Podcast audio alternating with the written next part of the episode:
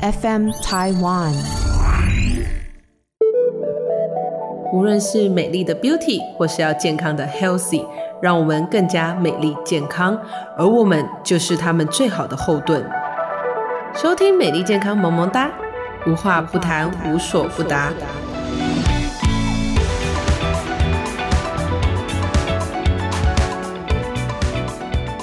欢迎收听美丽健康萌萌哒，我是今天主持人糖糖。美丽健康萌萌哒是由美丽健康联盟冠名制作播出的节目，我也同时是美丽健康联盟的副主席。那今天呢，我们呢邀请一位特别的来宾来到我们的节目。这位来宾呢是我们的陈硕飞教授，他是佛光大学现任的副教授，也是国立台湾大学食品科技研究所的博士，非常擅长在营养学、芳香疗法还有自然疗法。与保健，今天非常荣幸的邀请他。那我们呢，隆重邀请我们的陈硕飞教授出场。Hello，糖糖好，各位大家好，好教授好。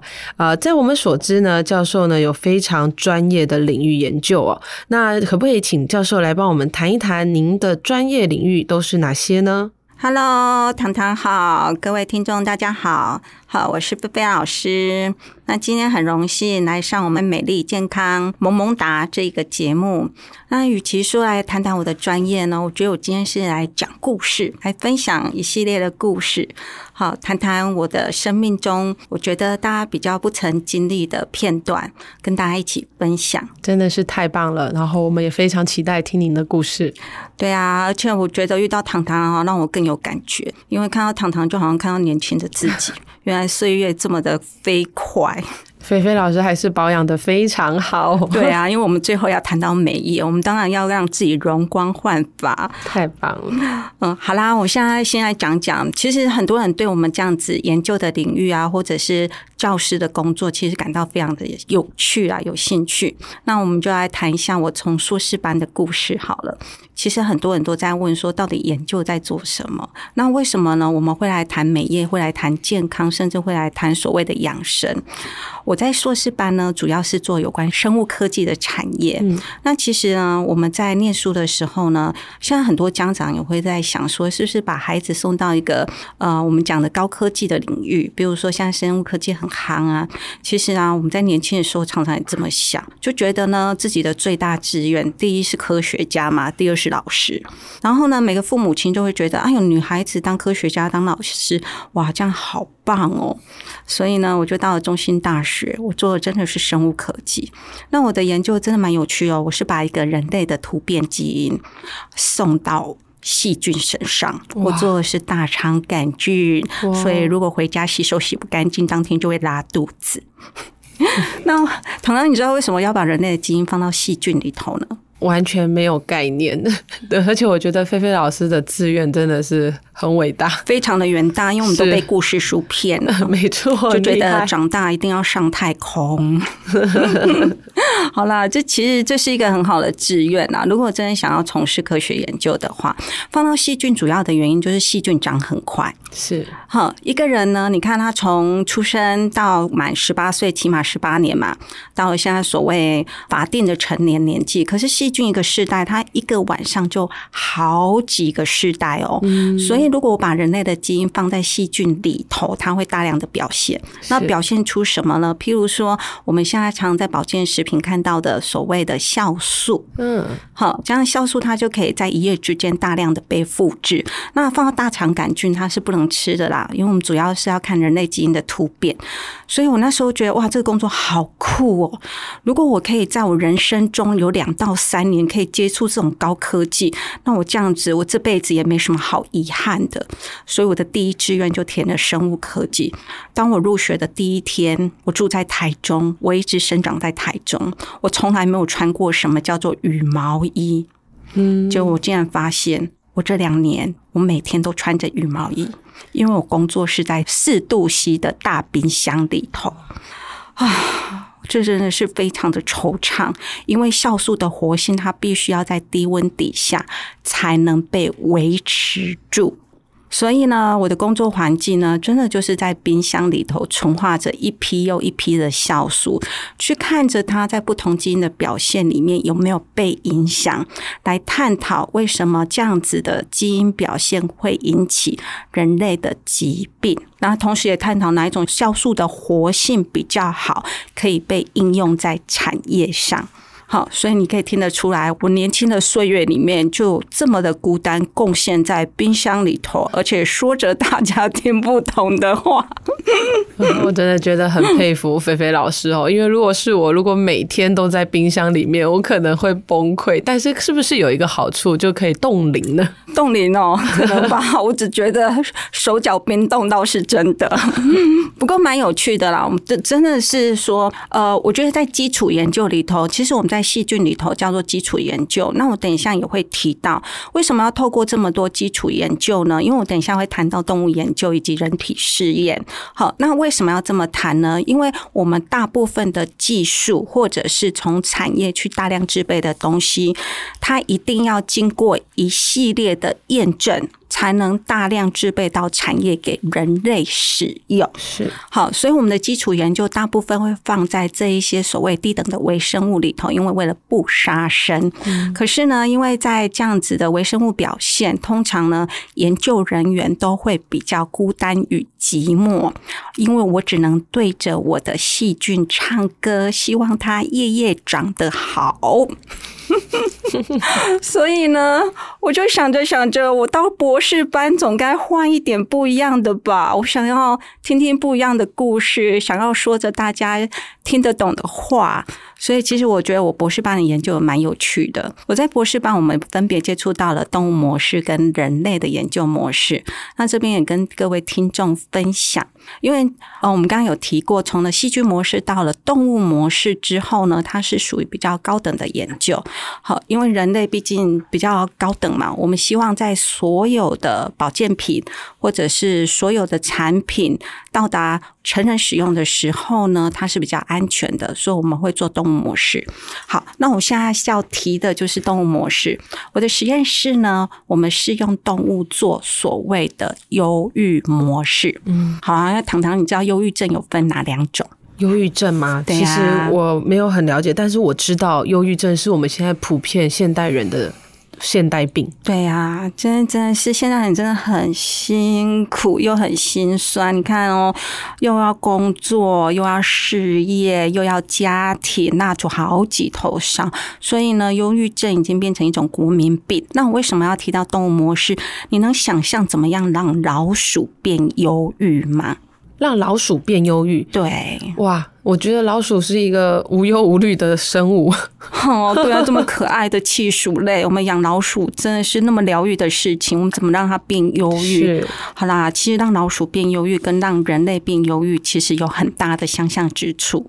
一个叫做重大的创伤，好，比如说在人类身上遇到哦突然亲人的死亡，或者是比较重大的一个事故，你会突然觉得很忧伤、很沮丧，这个叫重大的事件。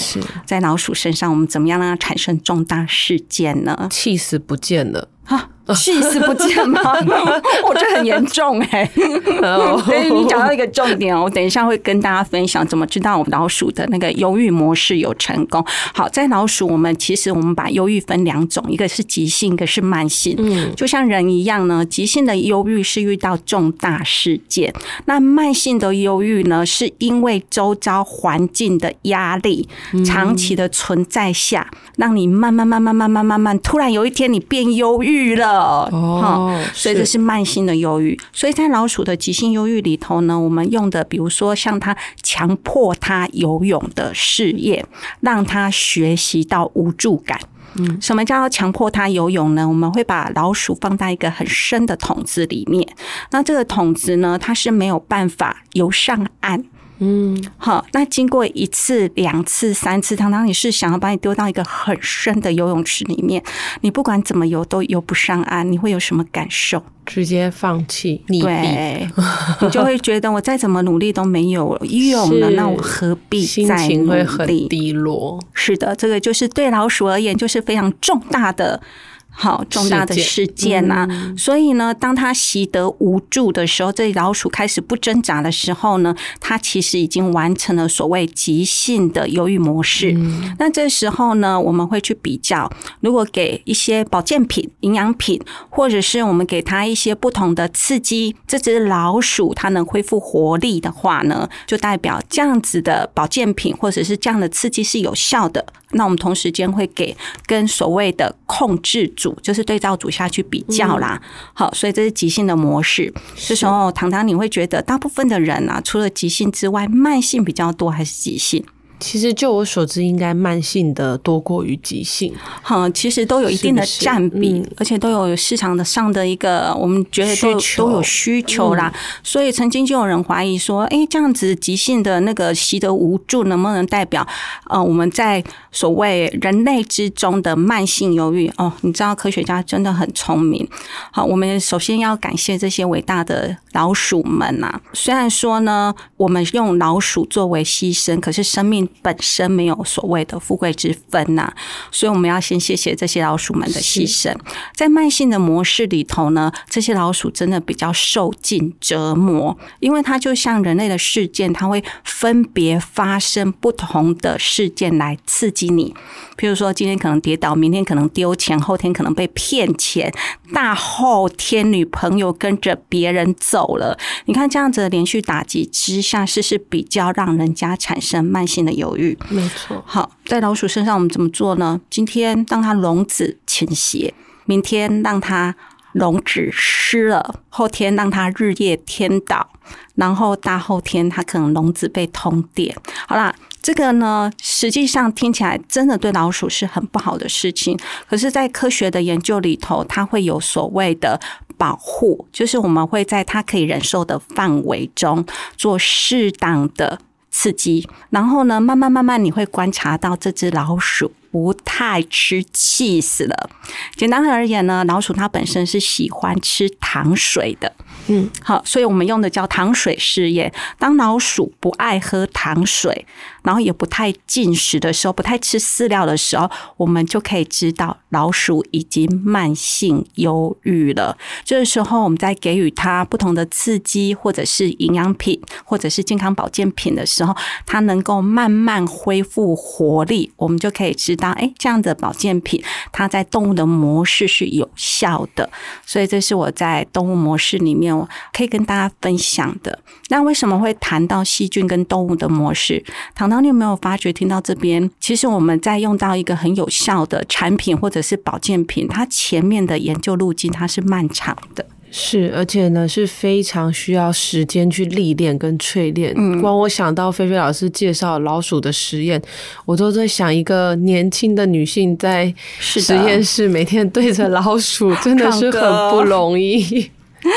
其实我觉得老鼠真的很可爱啦，只是说在科学的研究里面，我们有时候必须采取某一些手段。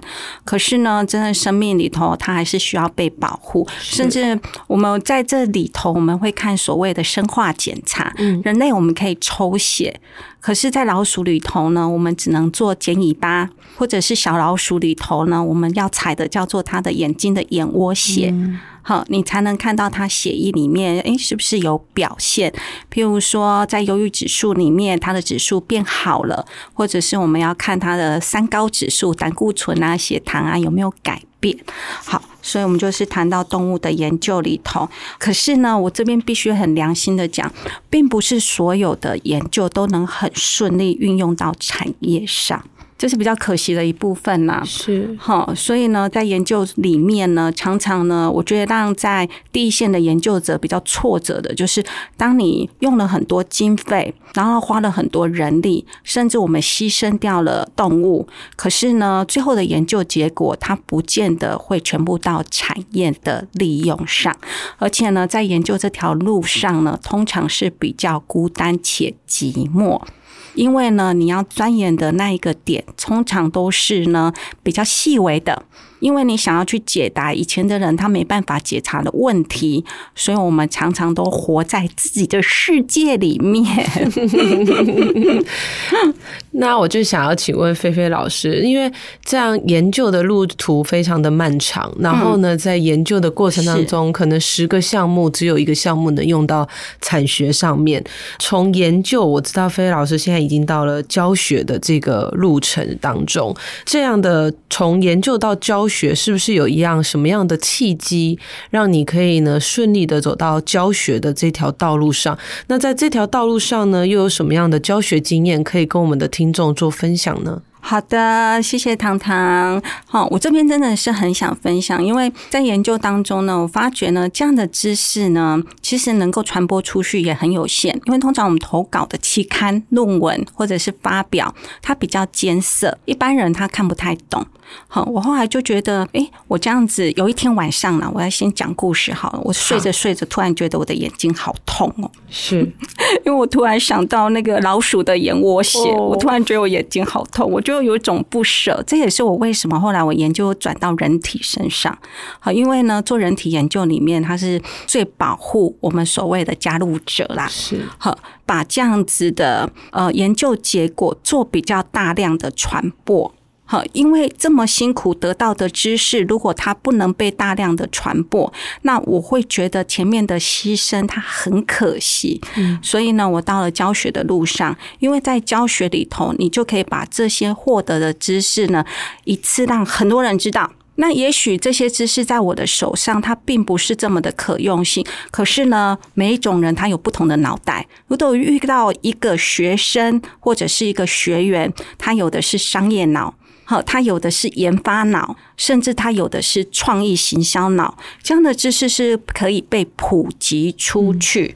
我想这就会是研究最大的贡献。是好，因此我就转到了教学现场。嗯，我想要把我知道的、我看到的、我懂的，我想要把它散播出去的，好，跟这些学生、学员们，甚至大众们分享。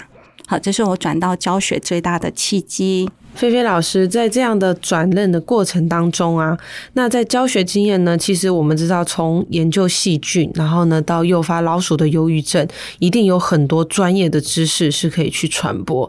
那在这样的专业知识呢，对于美业或者是健康业，你觉得有什么样的经验是可以促进？这两个产业去发展呢？好，我们刚刚有谈到，其实很多技术呢，它其实是碍于大家不知道这些讯息。那实际上已经有很多产业它也走在前面了啦。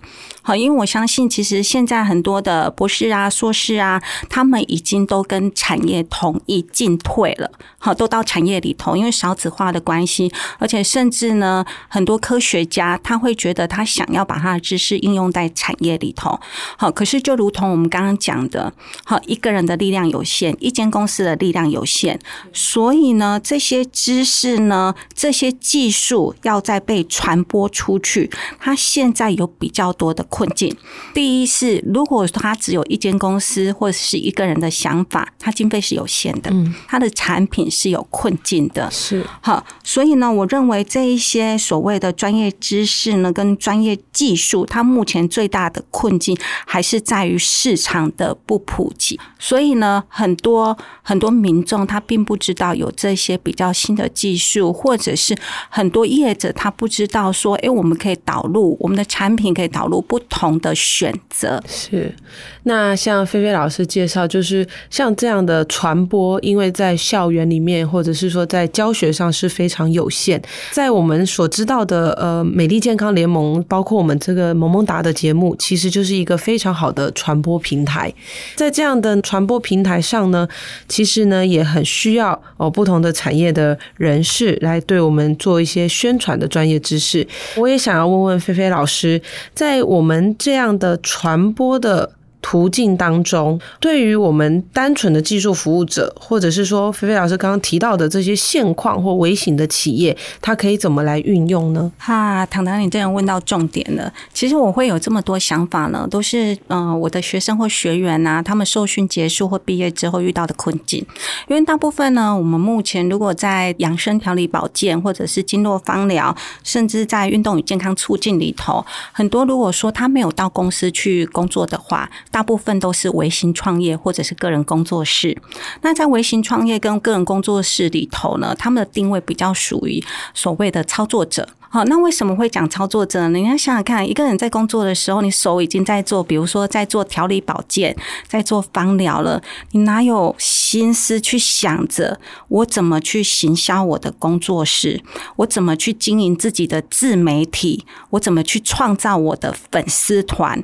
我一心一意只想着，诶，我下一个时段有没有排到客户了？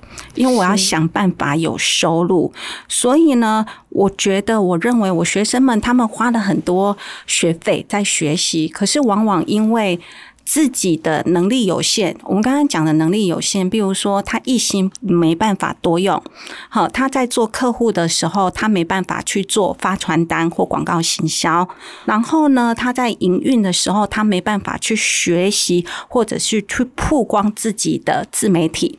其实我认识糖糖嘛，我们其实是在一个论坛，哦，是在美丽健康联盟的论坛上，我就听到一个，哎，我自己觉得蛮能够做的一件事情是。是能够有一个平台，它可以提供这样子的一个讯息，然后呢，把这样子相同产业背景的人集合起来，然后在这个平台上帮他们统一做曝光，让他们可以安心的去做他们的。单去做他的技术服务，可是呢，在这个平台上呢，能够帮他们做一个统一的行销。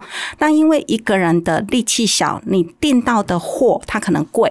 那在这个平台上，如果可以借着平台呢，去添购、去统一采购他们需求的产品，得到一个价格比较低廉的产品，好，他们可以再做销售或使用，这样子可以打破他们目前遭遇。到的困境，这也是为什么我觉得诶，美丽健康萌萌打这个节目，因为我觉得蛮有意义的。我愿意来这边诶，上这个节目跟大家来谈谈，因为我觉得在这部分呢，它对于整个微型创业的呃技术者，甚至在小型企业里头个人工作室，我觉得这个帮助是大的。可是它需要集众人之所成，好，就是这个平台它必须要拉大，要扩大。所以啊，糖糖，你们要加油哦！好，非常感谢我们的这个菲菲老师，因为其实呢，美丽健康联盟呢，就是一个可以呢帮助我们菲菲老师刚刚所说的这些产业领域的人士做免费的广告、免费的导课，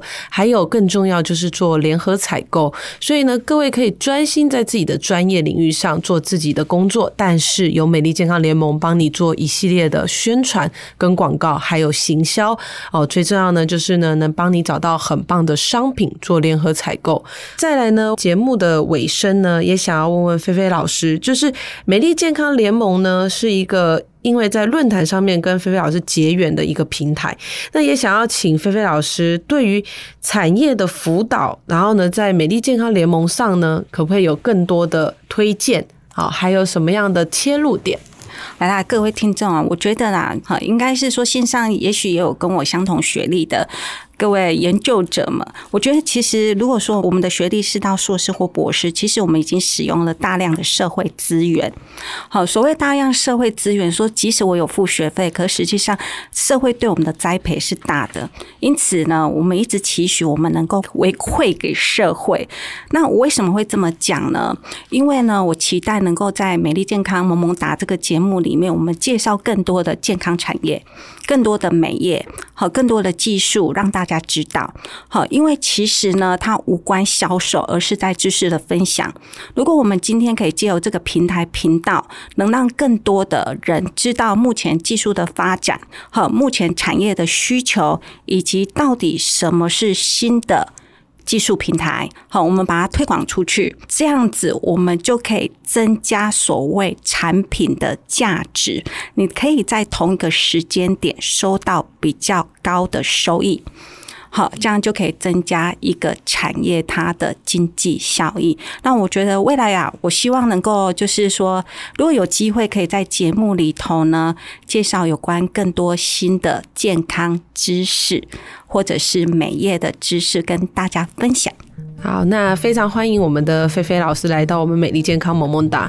那未来呢，在美丽健康萌萌哒的节目当中呢，我们也会邀请菲菲老师作为我们子单元的主持人。在子单元的部分呢，菲菲老师呢会想要谈谈什么样的主题，或者是什么样的类型？真的很开心呢。之后呃，会在美丽健康萌萌哒这个节目呢，在空中跟大家谈一下有关于大健康产业。那我在每一集的节目里面也会有一些神秘的嘉嘉宾，我们要来谈什么呢？我们会来谈一下现在的，比如说生技产业、营养保健、美业，或者是医疗方面的进展。好，这都是我们在节目里头大家最爱的话题，也会依序的在空中与大家相见。谢谢我们的菲菲老师。我们美丽健康萌萌哒呢，可以呢在各个 podcast 平台收听。那也希望呢各位听众呢帮我们做五星的好评，最重要就是帮我们转发跟推波。期待未来呢跟大家在空中相见，我们下集再见，拜拜，拜拜。